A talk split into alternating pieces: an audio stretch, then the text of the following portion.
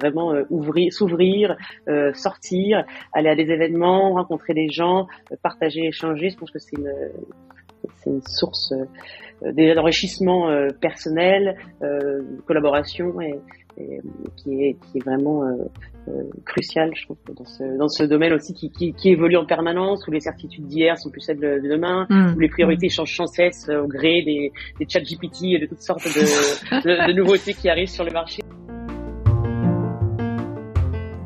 Hello, tu écoutes Tech Lipstick, le podcast qui va à la rencontre des femmes qui ont choisi la tech pour s'éclater professionnellement.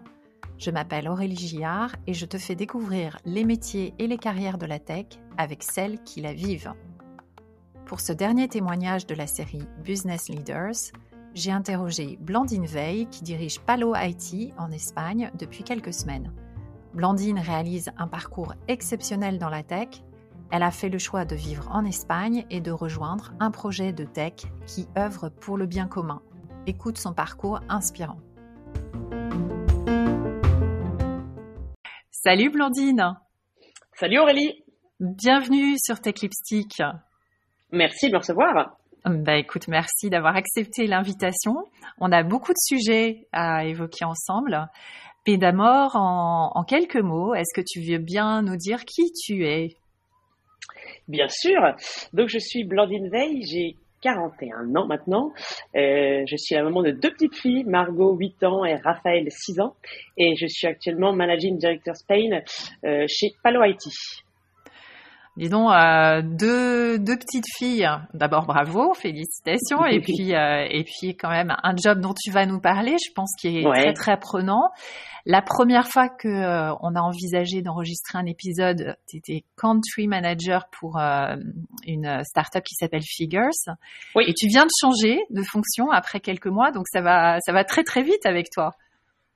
Écoute, oui, c'est un petit peu, euh, un hasard des, rencontres. Euh, on en parlera sûrement plus tard, effectivement. Mais j'ai décidé effectivement de, m'investir dans le projet Palo IT. Et juste pour faire euh, en quelques mots, pour, résumer un petit peu le projet, c'est Palo, c'est une entreprise tech française de transformation et d'innovation qui a pour vocation d'aider les organisations à utiliser la tech pour œuvrer pour le bien commun. C'est vraiment un, quelque chose qui me tenait mm. à cœur et quelque chose dont j'avais envie, un, sujet sur lequel j'avais envie de m'investir maintenant sur les, sur à, moyen et long terme. Donc c'est un vrai, euh, un vrai changement dont je suis, dont je suis ravie. Et même si l'expérience figure était vraiment aussi euh, euh, extrêmement intéressante, extrêmement enrichissante et sur un, sur un projet aussi passionnant, euh, j'ai essayé de, de, changer un petit peu d'orientation et de, de partir sur, sur la tech for good, on va dire. Voilà.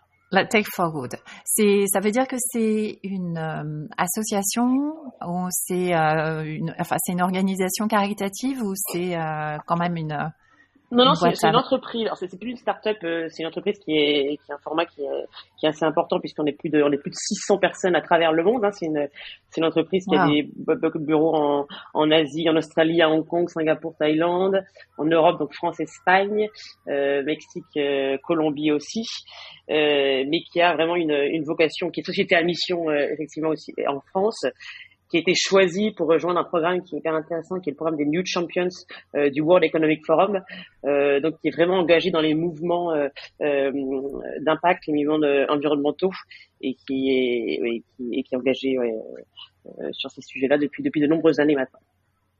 Ouais, je comprends que tu été absolument tenté.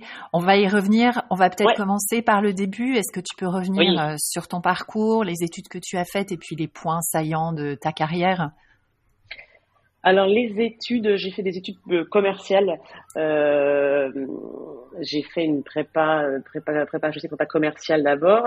Après j'ai intégré une école, une école de commerce à Nancy, lycée à Nancy. Et euh, la particularité, c'est que j'ai fait un semestre, euh, marrant, j'ai fait un semestre Erasmus. À ce moment-là, on est, je suis partie du coup en Espagne, euh, alors que moi, à ce moment-là, je parlais plutôt anglais et allemand. Et je suis partie ah un petit peu à l'aventure pour découvrir l'Espagne. Et c'est vrai que été séduite euh, par le pays, par le culture, par la culture euh, espagnole. Et je suis finalement restée après ce semestre Erasmus et j'ai commencé à travailler en Espagne. Donc c'est assez marrant. Euh, donc j'ai commencé ma, carrière là-bas et j'y ai passé, euh, j'y ai passé euh, en tout huit, huit ans pour ensuite revenir, euh, faire une étape en France, à Paris, et je suis repartie maintenant en Espagne depuis depuis ça fait cinq ans que je suis revenue vivre à Madrid et avec pour volonté d'y rester à long terme. Voilà. D'accord, donc tu es vraiment tombée, c'était un peu, tu as vécu un peu ce qu'on voit dans le film L'auberge espagnole en fait. C'est exactement ça. Je suis tombée vraiment amoureuse de, de la culture, euh, des gens aussi, parce que c'est vrai que c'est des gens extrêmement accueillants et qui ont une culture euh, extrêmement riche. Et euh, je me suis sentie euh, chez moi euh, en Espagne. Et, même si mon mari est, français comme moi, hein, c'est assez rigolo, mais tous les deux, on est, on est vraiment tombés amoureux de l'Espagne.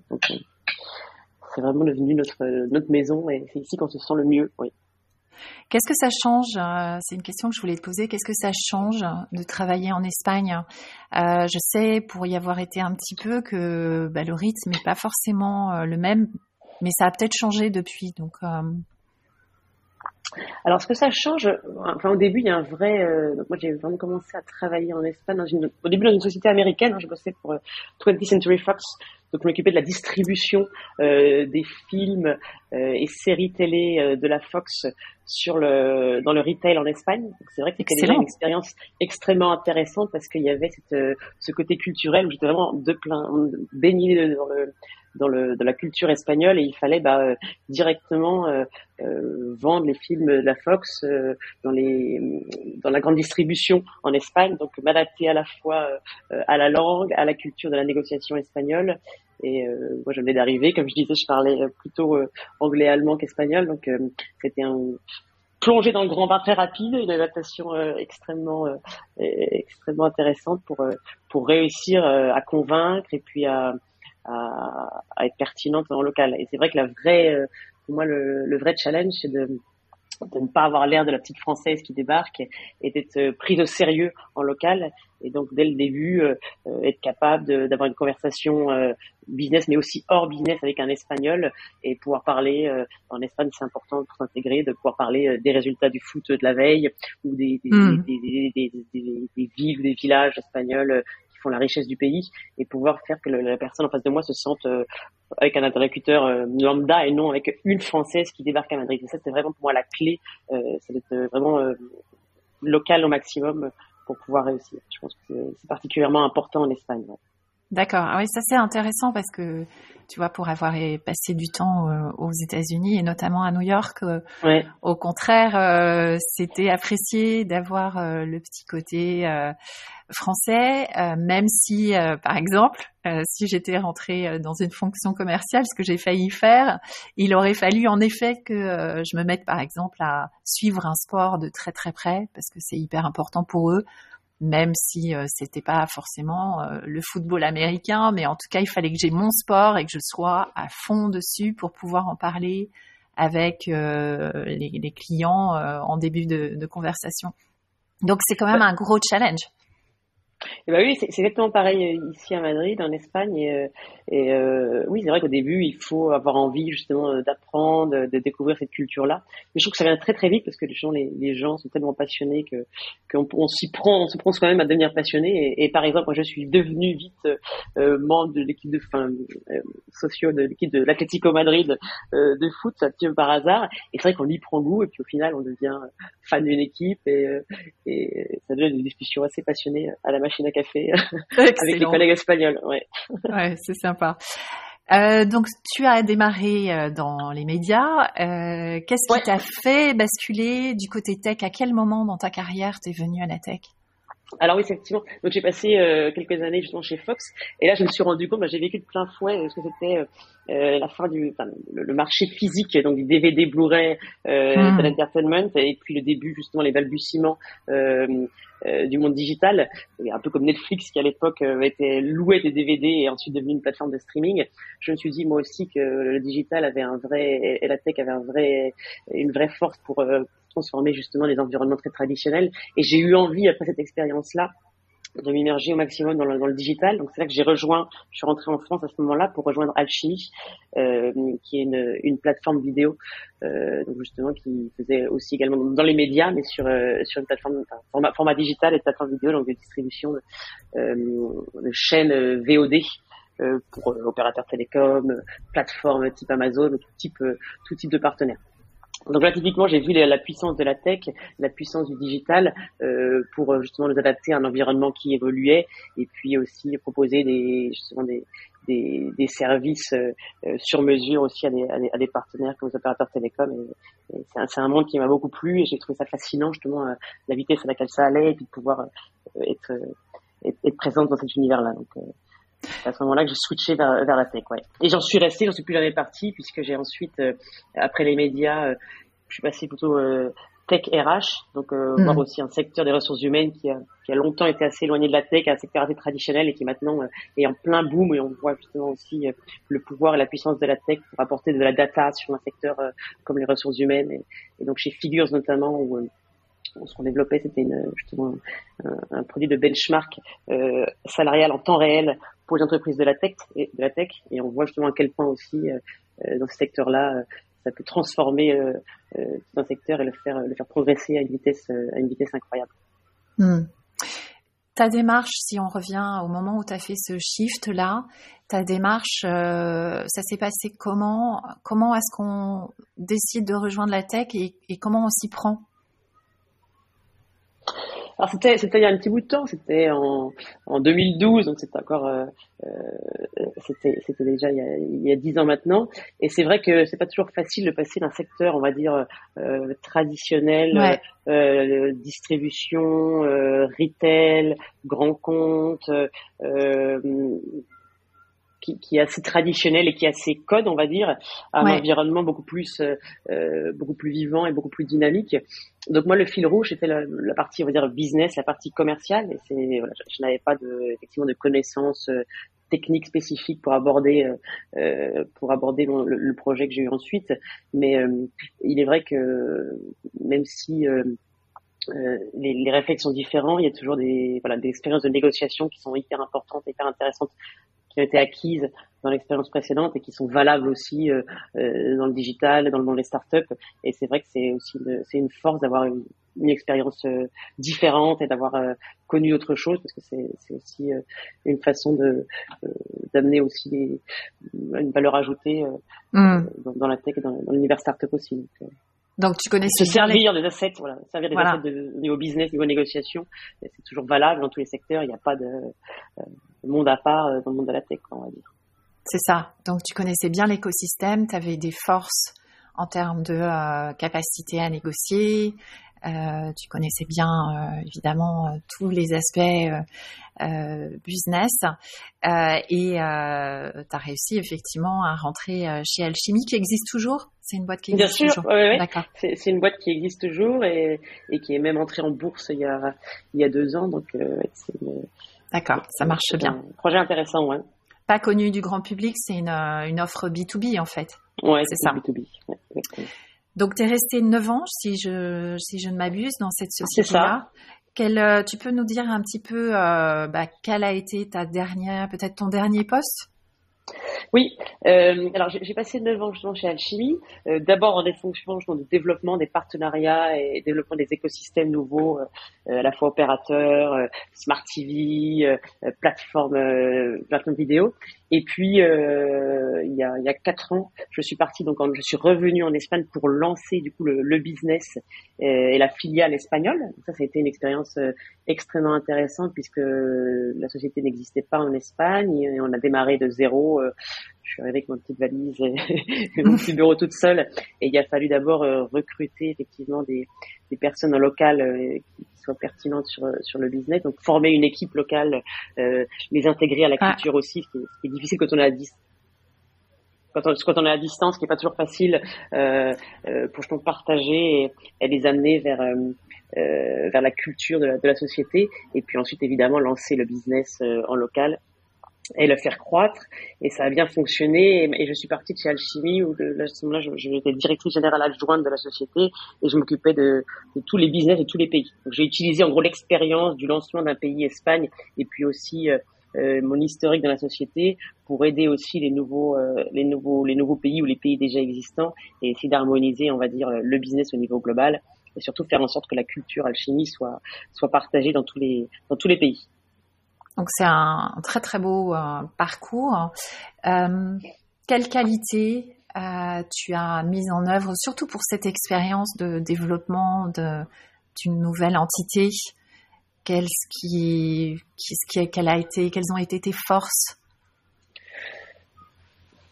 Je pense que ce qui est important quand on, lance euh, euh, un pays, un business, c'est euh, le c'est la rencontre parce qu'effectivement l'Espagne n'aurait pas fonctionné si on n'avait pas recruté en local les bonnes personnes euh, comme chez José María, les bons Espagnols qui connaissaient bien le secteur en local et qui étaient capables aussi de faire grandir euh, euh, la société en local.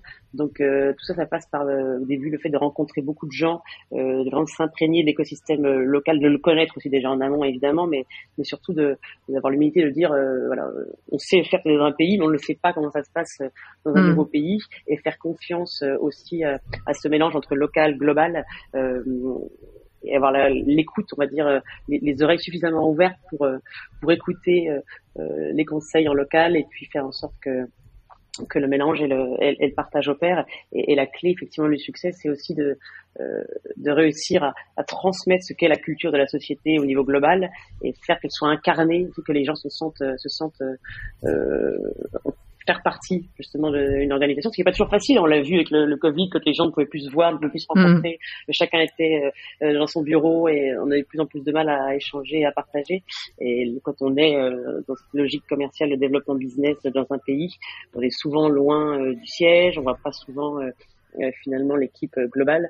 Et, il est, c'est vrai que c'est, très important dès le départ de, de, transmettre les valeurs, de les incarner, de les faire vivre pour que le bureau local puisse puisse se sentir euh, euh, faire partie du projet.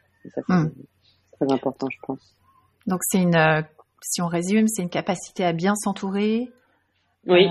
l'écoute, donc une certaine forme d'humilité en fait pour bien s'imprégner de la culture et pas arriver avec ses gros sabots en disant nous, on a déjà fait le truc en France, ça va, ça va super bien marcher. Exactement. Euh, et puis une partie, ben euh, ça, c'est peut-être très modeste, mais quand même de leadership, parce que c'est c'est monter, c'est un peu la même chose que lancer euh, une, son entreprise, sauf que tu as l'appui quand même d'un groupe derrière et les moyens financiers, j'imagine. Oui, exactement. C'est euh, c'est de l'intrapreneuriat, on va dire. Et vrai qu'il y, a déjà une, une, empreinte qui est donnée, euh, il y a déjà euh, la culture qui existe, mais c'est, c'est la faire vivre en local. Et ça, c'est, euh, c'est un challenge qui est très intéressant et, humainement passionnant. Ouais. Donc là, dans ton nouveau poste, c'est la même chose. C'est tu lances, d'accord, tu lances les activités sur l'Espagne. Il n'y avait rien de, d'existant?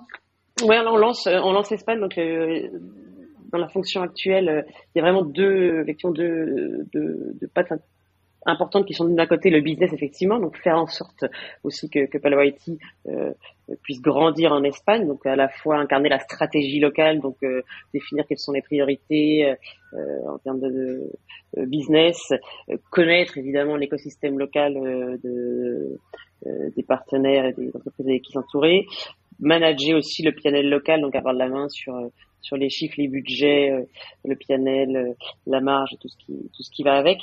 Mm. Et puis animer aussi le marketing en local et faire en sorte euh, de nous insérer dans les bons écosystèmes, participer prendre la parole dans les bons événements. Ça, c'est la partie vraiment classique business. Et puis, j'en parlais aussi tout à l'heure, c'est vraiment la partie humaine aussi, recruter en local, coordination des équipes et faire en sorte que la culture d'entreprise soit vivante en Espagne et vraiment l'incarner au niveau local. Et, la réussite effectivement et, les deux côtés essentiels du, job, c'est d'un côté business et puis le côté humain, euh, équipe euh, en Espagne. Qu'est-ce que tu préfères euh, dans, ce job? Qu'est-ce qui fait que bah, finalement tu répètes l'expérience? Parce que c'est quand même ta troisième responsabilité de lancer un nouveau marché je trouve que c'est extrêmement excitant euh, et c'est c'est euh, c'est très énergisant, on va dire, de, se dire euh, je je on, lance quelque chose ensemble. On essaie de décliner en local quelque chose qui, fonctionne ailleurs et voilà, je, on rencontre plein de gens. Euh, on a une mission qui est assez assez, assez claire à, à, à, déployer. Et moi, j'aime bien, voilà, j'ai beaucoup, j'aime bien fonctionner avec l'énergie, avec le, la rencontre, avec le, côté partage. Et, et, je trouve que ce, ce type de, de fonction qui est à la fois le business et puis justement le fait souvent euh, à la rencontre des gens, c'est c'est assez épatant. Ça correspond très bien à mon tempérament. Je pense que c'est c'est très vivant comme comme métier. Il faut aimer les gens quand même je pense. il, faut, il faut aimer euh, écouter, euh, il faut aimer échanger, il faut aimer voyager aussi parce qu'il y a pas mal de, on est, voilà, aucune journée ne se ressemble et on n'est pas euh, assis à cette, enfin, c'est un métier où on, on, sort pas mal et on doit pas mal être au contact de euh, des écosystèmes. Donc c'est, ça fait aussi que toutes les journées sont, différentes. C'est ça qui fait aussi, je trouve, l'excitation de ce, métier-là. Mais il faut aimer ce changement perpétuel et le fait que, que chaque journée soit très très différente et que ce soit très très varié. Ouais. Ça doit pas être, euh, enfin d'un point de vue euh, équilibre, vie perso, vie pro, avec donc pas mal de déplacements, pas mal aussi, j'imagine, de de bah, dîner le soir, de rencontres euh, dans la semaine. Euh, c'est quand même un challenge, non? Bah, C'est un métier qui est assez prenant, mais, mais comme je dis, enfin, c'est pas euh, moi, je considère que le, le, le, travail ne doit pas forcément être considéré comme une contrainte. Et moi, j'aime ce que je fais, euh, particulièrement dans l'environnement dans lequel je travaille. Mmh. Et en fait, c'est aussi un, un équilibre. Euh, C'est-à-dire que aimer euh, travailler, je, ne rougis pas des fois de me dire que j'aime bien aussi euh, ne pas être chez moi et ne pas avoir à m'occuper de mes enfants euh, tout le temps. C'est quelque chose partager son temps, ça fait partie de mon épanouissement personnel aussi. Mm. Et je pense que quand on sent qu'on est épanoui dans le travail, eh ben c'est une source aussi de, euh, de plaisir. Euh, moi, je considère que c'est une source de plaisir. Et finalement, euh, on arrive à mieux gérer son emploi du temps. Et, et quand on considère pas que c'est forcément une contrainte et, et que finalement c'est aussi une, ça, ça apporte une énergie différente, des joies différentes, et, et ça permet aussi de de mieux gérer ses priorités. Et je pense effectivement après, euh, on arrive avec mon mari à avoir cet équilibre, de se dire on, mm. on, est capable de s'organiser et de gérer euh, notre vie euh, familiale au mieux et on se, on se relaie. c'est, je trouve que c'est, c'est, c'est important d'avoir cet équilibre-là. Mais euh, quand on se dit que le travail n'est pas forcément une charge, que ça peut être une source aussi de, plaisir, d'épanouissement, on voit les choses différemment. Et chacun fait, chacun, envisage comme il comme l'entend ses, activités. Mais en tout cas, euh, euh c'est une façon de voir les choses qui fait que voilà. Toi, ça te correspond. Ça, me, ça, me, ça, me, fait plaisir. Voilà. Après, c'est c'est important de mettre une limite, de mettre une limite aussi à sa, euh, justement, à s'arrêter au bon moment. Et comme je dis, ça peut être très prenant et, et finalement, c'est un, un, cercle sans fin. Euh, donc, à chacun de trouver euh, le bon moment pour mettre une pause et passer à d'autres priorités, que ce soit hmm. la vie personnelle, la vie familiale, le sport ou toute autre activité spirituelle. Absolument.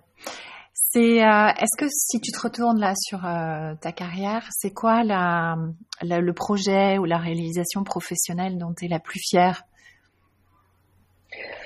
Alors c'est difficile à dire et je pense que euh, pour moi le il y, a un projet qui me tient à cœur, mais il, il a encore à venir, il n'a pas encore été fait. Donc finalement, euh, je suis fière d'avoir réalisé certaines choses, et, notamment si on parle des femmes dans la tête, c'est de se dire, euh, voilà, j'ai réalisé lors de mon, mon, précédent euh, euh fonction chez, Figures, il y avait une étude qui est très intéressante qui expliquait que plus l'entreprise fait preuve de, transparence au niveau des salaires et au niveau de, enfin oui, au niveau des salaires, plus l'écart salarial homme-femme se réduit. Et quand on mm. se dit ça, euh, je trouve que c'est très intéressant de se dire, bah, maintenant, euh, voilà, j'ai, euh, j'ai une empreinte business, je dois gérer aussi, on va dire, la, la partie humaine dans mon pays.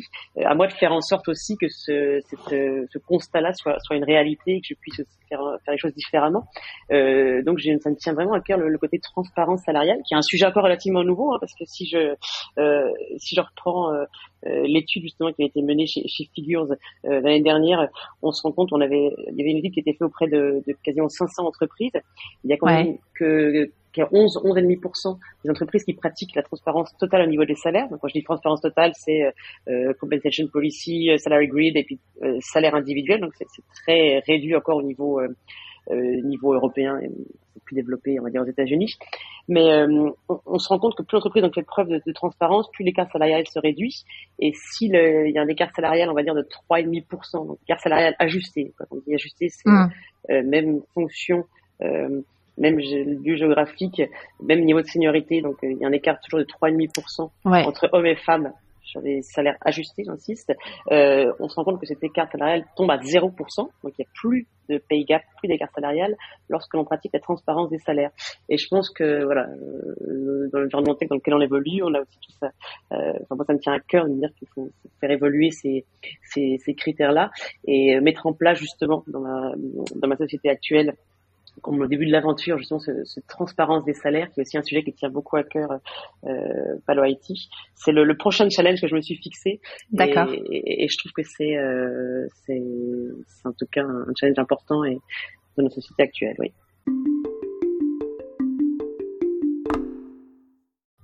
Quel est euh, ton regard sur euh, le fait d'être une femme dans la tech?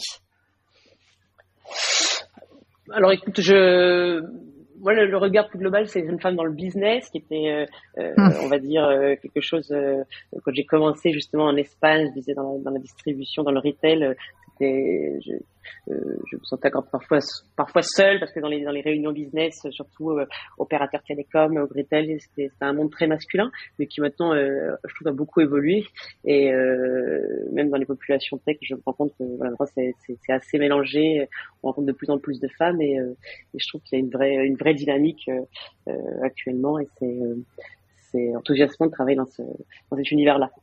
D'accord. Donc tu, de temps en temps, en tout cas au début de ta carrière, un peu de solitude, mais euh, finalement, euh, c'est les choses s'améliorent et euh, ça contribue à un environnement qui est plus. Alors si on n'est pas complètement, on le sait, on n'est pas dans la parité loin de là, puisque notamment dans les fonctions techniques, mais en tout cas.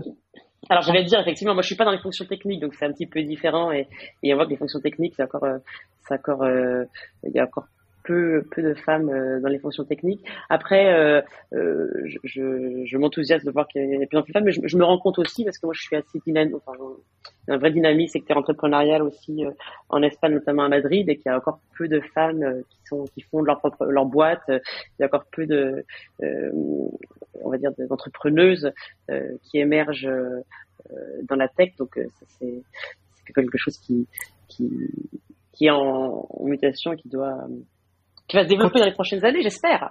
Oui, absolument. Alors, c'est peut-être le bon moment de parler de ta mission de directrice de la French Tech Espagne. Oui, alors effectivement, on a récemment, euh, on a récemment lancé euh, la French Tech à Madrid avec un, un groupe d'amis euh, et j'ai décidé de m'y investir sur les prochains, sur les prochaines années. effectivement, en fait, le, le, le but de, de, cette initiative, c'est euh, ça fait se faire réunir les écosystèmes à la fois start-up, plus grosses entreprises, corporate, investisseurs et tous les acteurs, on va dire, de la tech euh, en local ici à Madrid, pour favoriser en gros l'internalisation des entreprises innovantes françaises et puis surtout les faire interagir et les faire euh, euh les faire rencontrer l'écosystème local. C'est que moi ça fait 13 ans, 14 ans que je suis, euh, je suis à Madrid. Mm. Euh, L'Espagne m'a beaucoup donné euh, et je, comme je disais, c'est un, un, pays que je trouve qui est formidable et qui est dynamique et qui est vivant. Et j'ai la sensation que c'est aussi un petit peu le moment de, de rendre aussi, de faire partager cette, cette richesse-là aux gens qui arrivent, aux startups françaises qui arrivent, qui viennent s'installer, qui ont besoin de conseils euh, euh, divers et variés sur l'installation. Et puis si, si, on peut justement au travers de l'initiative French Tech les aider à, se connaître, à se rencontrer euh, et puis à se sentir, euh, euh, à sentir le dynamisme de Madrid. Bah, ce sera une, une réussite et c'est déjà une, vaste mission. Voilà, donc c'est un petit peu notre, notre objectif. Ouais, c'est quelque chose qui contribue au rayonnement, puis surtout effectivement à pouvoir compter sur les forces des uns et des autres. Le marché espagnol est pas négligeable par rapport à, à la France et c'est vrai que la difficulté qu'on peut avoir en Europe, c'est quand même d'aller euh, à chaque fois dans un nouveau pays avec une autre langue et euh, une autre culture. Il faut savoir s'adapter. Donc, euh, tu es une, une, excellente ambassadrice euh, vu ton expérience là-bas. Euh, ça va consister en quoi concrètement? C'est des événements que vous allez faire? C'est euh, déjà peut-être recenser toutes les startups qui sont installées françaises qui sont installées en Espagne? Oui, en fait, l'idée, effectivement, la feuille de route, c'est, alors il y, a, plusieurs types d'actions, mais c'est vraiment de les accueillir, euh, donc les, aider si, si, elles arrivent, et de leur fournir, on va dire, des, des conseils, un guide sur les sur les bonnes pratiques locales, sur qui des, des, des idées de qui aller voir s'ils ont besoin de chercher des aspects légaux, des aspects juridiques, euh, des aspects de, de, de partenariat, donc euh, donner des, des pistes de, de partenaires locaux qui peuvent qui peuvent aller aller rencontrer, donc les accueillir, les faire se rencontrer aussi, parce que finalement on peut être aussi assez isolé quand on est entrepreneur entrepreneuse et besoin de les faire se rencontrer au travers d'événements, et puis aussi les faire participer au dynamisme local et puis euh, voilà, euh, typiquement euh, aller autour des, des, des, grands événements tech à Madrid, notamment. On voit que c'est une place qui qui est, très dynamique. Il y a pas mal d'événements autour de la tech qui sont organisés au niveau local. Donc faire en sorte qu'il y ait une bannière aussi française autour de ces événements, organiser justement des, des, événements autour des principaux salons, notamment tech, pour voilà qu'ils se sentent accompagnés, aidés, faire tout ce qu'on peut pour que justement la, la tech française rayonne en Espagne et qu'il y ait une vraie interaction entre, euh, entre, euh, entre la tech espagnole et la tech française aussi. Il y a des, euh, il y a beaucoup de recrutement sur la, la, tech en général en Espagne? Bah, L'Espagne est un pays assez dynamique parce qu'il y a beaucoup de talents. Il y a des, il y a des talents. Les Espagnols ont, ont développé un savoir-faire et des talents dans, dans, la tech qui sont assez importants. Et, et on se rend compte qu'il y, y, a pas mal de, de recrutement. C'est un marché dynamique. Euh, mm. sur le secteur de la tech. Donc euh, oui, pour l'instant, euh, il y a des grandes, les grandes villes à Madrid et à Barcelone qui sont sont incontournables, mais il y a des, nouvelles, on va dire, des nouveaux lieux tech qui apparaissent comme Valence ou comme Malaga, qui sont en train d'émerger assez rapidement et d'exploser. Donc il y a un... En général et Lisbonne aussi, le Portugal, euh, sont, vraiment assez dynamiques. Ouais. Ça marche. Euh, Est-ce que on peut passer sur euh, la partie conseil, euh, carrière? Alors, euh, si tu as des conseils à donner, même des conseils que toi tu te donnerais si voilà si tu regardes en arrière. Oui, moi si je pouvais donner un, conseil et, une recommandation à toutes les, personnes qui, cherchent justement à, à, rentrer dans cet univers-là, c'est c'est un petit peu ce que je disais tout à l'heure sur le, côté rencontre et partage.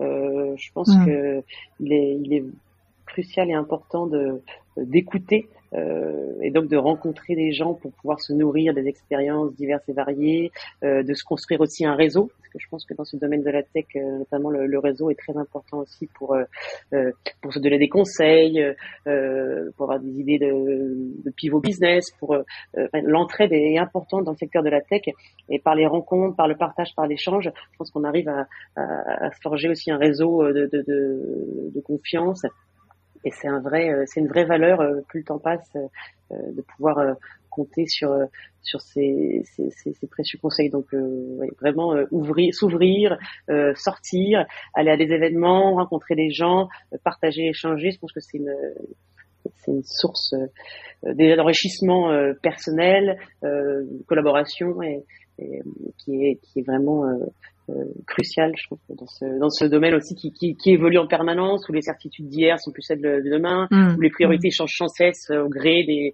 des chat GPT et de toutes sortes de, de, nouveautés qui arrivent sur le marché. Donc, euh, euh se nourrir voilà, de réflexions, d'experts aussi qui, qui ont des, points de vue sur les sujets, c'est c'était une évidence, mais c'est pour moi en tout cas ce que suis toujours dit, quand, euh, parce que c'est aussi des, enfin, je reviens sur le métier business où il y a vraiment, c'est pas des métiers faciles, il y a vraiment des, des, up and down, mais il y a des moments aussi où, où ça va pas, où on se sent un petit peu seul et on se sent euh, isolé, où le business n'avance pas aussi vite que l'on voudrait.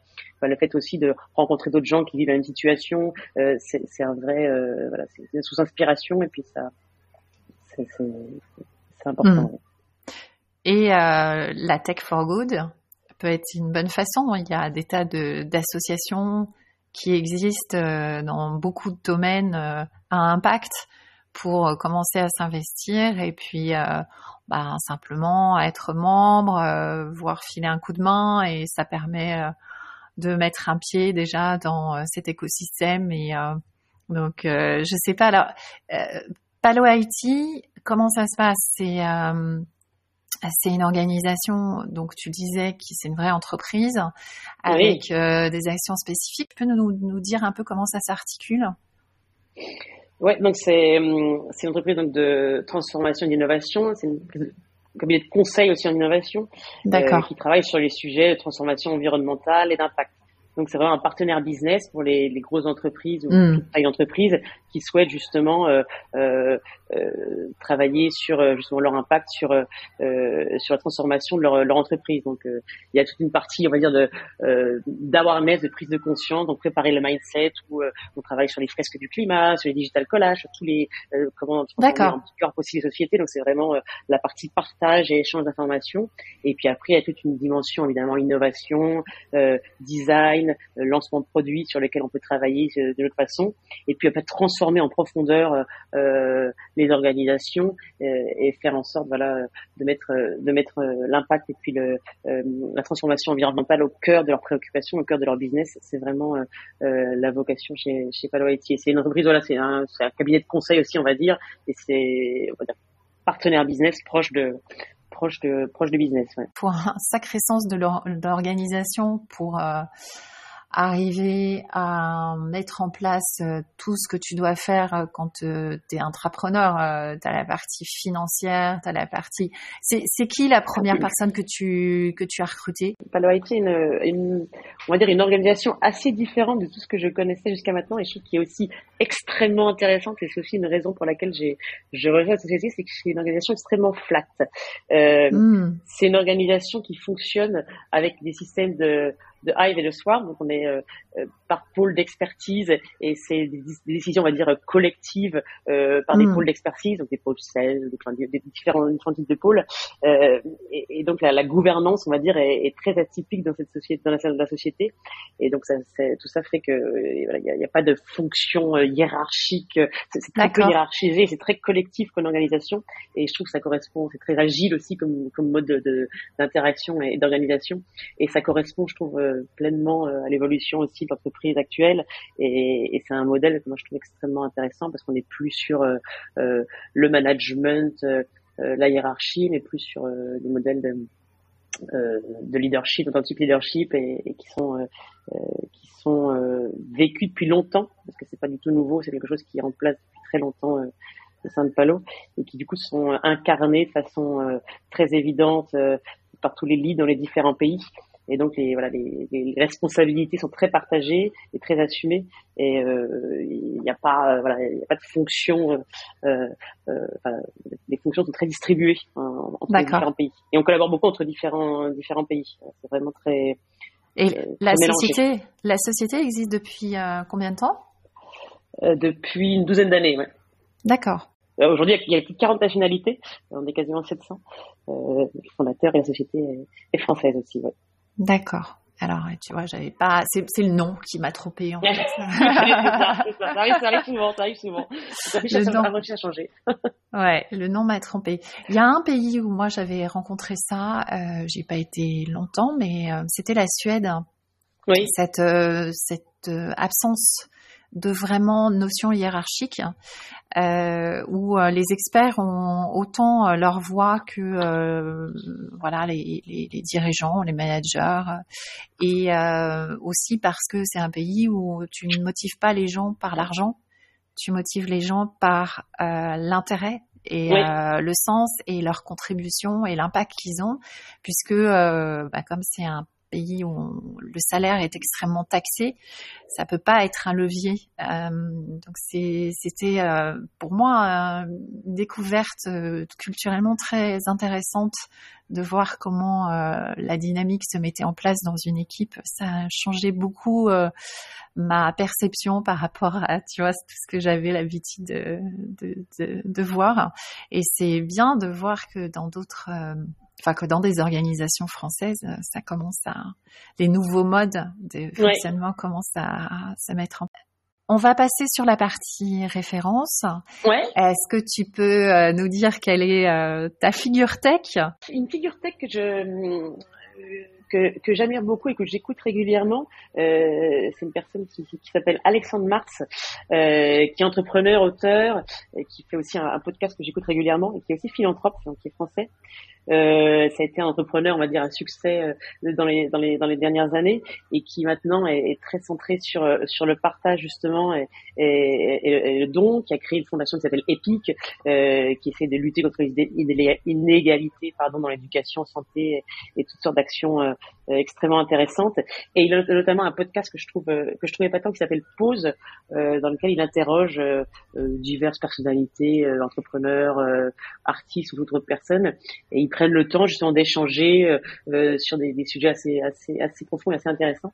Je trouve que c'est une personnalité inspirante parce que voilà, qui a su hmm. aussi voilà mettre, mettre le partage aussi de son activité. Je trouve, je trouve assez inspirant. Génial. Il y, en a, deux autres qui sont euh, qui sont très bien. Il y en a un qui s'appelle le Vlan. Je sais pas si tu connais de c'est Grégory Pouy qui permet aussi de comprendre les mouvements du monde, donc c'est qui, qui, est extrêmement intéressant. Et j'en ai découvert un autre récemment qui s'appelle euh, qui s'appelle Sismic. Oui, sur les enjeux du monde en mutation, euh, Julien Devorex. Et, euh, et pareil, c'est des discussions un petit peu profondes. On prend le temps d'écouter pendant, pendant, une petite heure des, des sujets euh, d'actualité justement, et, et très intéressant, ouais. Ouais.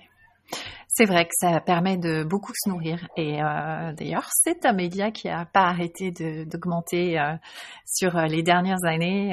Et je pense que ça va continuer de conquérir des personnes, même si c'est pas fait pour tout le monde. Mais en tout cas, je trouve qu'il y a vraiment des moments pour lesquels c'est adapté. Genre quand tu es à l'aéroport, par exemple?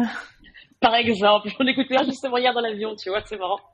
Bah oui. Il téléchargé avant de, avant de, avant de décoller, faut oublier. Voilà, exactement, il faut pas oublier. Euh, le mieux, c'est de s'abonner, c'est d'avoir sa bibliothèque et de s'abonner. En termes de d'app, euh, est-ce qu'il y en a une qui te que tu utilises régulièrement et qui euh, vraiment Alors, tu voudrais faire découvrir? Ouais, euh, effectivement, il y a, il y a, un, il y a c'est pas vraiment une app, mais c'est, c'est un club que je trouve euh, euh, intéressant, une initiative que je trouve extrêmement intéressante qui s'appelle Two Tons Club. Donc c'est deux Tons Club, donc c'est deux tonnes.club. Donc c'est un, une initiative française. Hein, c'est un club en gros de réduction des émissions de CO2. Donc c'est euh, alors c'est un vaste sujet. Et on s'est tous dit euh, l'impact carbone doit passer de 8 tonnes de CO2 mis par an à, à 2 tonnes à peu près sur les moyennes françaises. Donc une fois qu'on s'est dit ça, c'est bien. Mais en fait c'est un club qui s'est créé et qui est assez dynamique en France. Et c'est un petit peu des, on va dire des, des mises en pratique réelles, euh, concrètes, avec un accompagnement plutôt bienveillant et plutôt efficace sur comment euh, passer de suite à deux dans notre vie quotidienne. Donc, euh, en s'inscrivant dans le club, on, on passe directement sur des groupes WhatsApp où on reçoit toutes les semaines des initiatives, on va dire concrètes et simples, par un accompagnement qui est plutôt sympa, bienveillant, et on n'est pas toujours dans le, dans le côté on se, culpabilisant. et culpabilisant, mais c'est plutôt sympa, euh, euh, c'est dynamique, en même temps c'est documenté, c'est scientifique, donc c'est euh, une initiative que je trouve intéressante et j'invite tout le monde à rejoindre le club, 2 tonnes.club, c'est une, une belle initiative. Ouais, canon. Est-ce qu'il y a un livre qui t'a servi, marqué? Alors je lis en ce moment un, livre qui est, que je trouve hyper intéressant. C'est plutôt une lecture, on va dire, euh, euh récente et, actuelle euh, d'un copain qui m'a offert à, Noël. C'est plutôt un essai qui s'appelle La troisième voie du vivant. C'est un essai de, euh, de Olivier Hamon, D'accord. Un petit peu. c'est très intéressant parce que ça, euh, ça parle en fait de la culte, du culte de la performance, euh, hmm. de la mise en avant de la société, de la, culture de la, enfin, des valeurs de la réussite, de la performance, de l'optimisation permanente.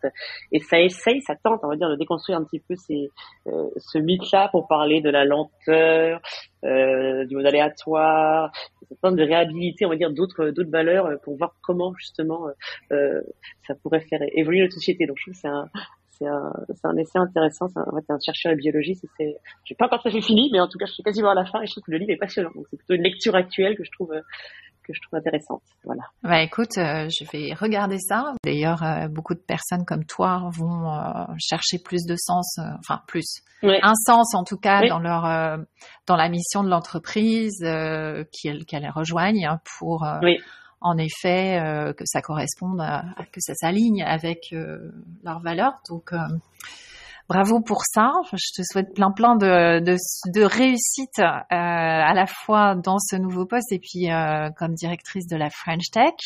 On aura sûrement l'occasion de refaire un point. Merci beaucoup pour ta, ton temps, ta participation à ce podcast. Merci, Merci à toi Aurélie, c'était un plaisir. Voilà, c'est la fin de cet épisode. J'espère qu'il t'a plu. N'hésite pas à écouter les autres épisodes de la série Business Leaders si tu te poses des questions sur une carrière commerciale. Tu peux aussi me contacter pour en discuter sur aurélie.techlipstick.com. Ce podcast est fait de manière entièrement gratuite. Si tu veux me soutenir, le mieux est de faire un like sur ta plateforme d'écoute, de t'abonner et puis de partager avec trois personnes de ton entourage pour leur faire découvrir le podcast. Nous avons besoin de plus de femmes dans la tech et ça passe par le partage des rôles modèles et des parcours de celles qui vivent la tech. Merci à toi, à très vite, on se retrouve la semaine prochaine pour une synthèse des quatre profils de business leaders.